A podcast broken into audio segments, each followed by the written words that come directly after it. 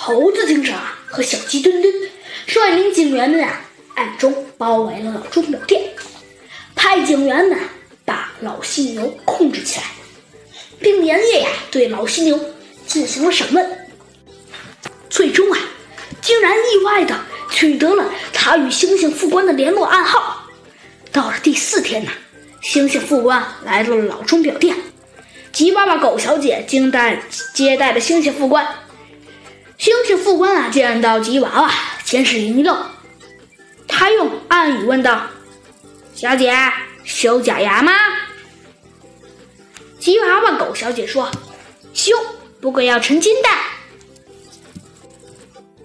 猩猩副官啊，见对上了暗号，松了口气。他问道：“小姐，我怎么没见过你啊？”“我是新来的。”吉娃娃狗说道。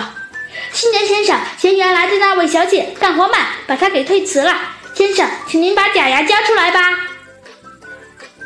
猩猩副官呐，从口中取出假牙，交给吉娃娃狗小姐。吉娃娃狗小姐呀，把假牙拿到了里屋，对假牙进行了鉴定。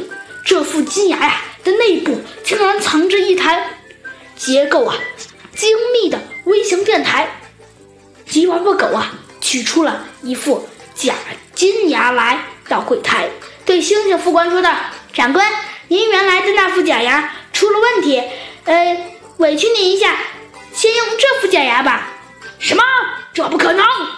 猩猩少校怒吼道：“原来那副假牙，呃，不过是，呃，不过是电力不足了，呃，换一节，换一换电池就可以了，不可能出什么问题。小狗，你也不是小姐，你这搞错了，我要见犀牛老板。”这时，猩猩副官的左右好像突然各转了一位先生。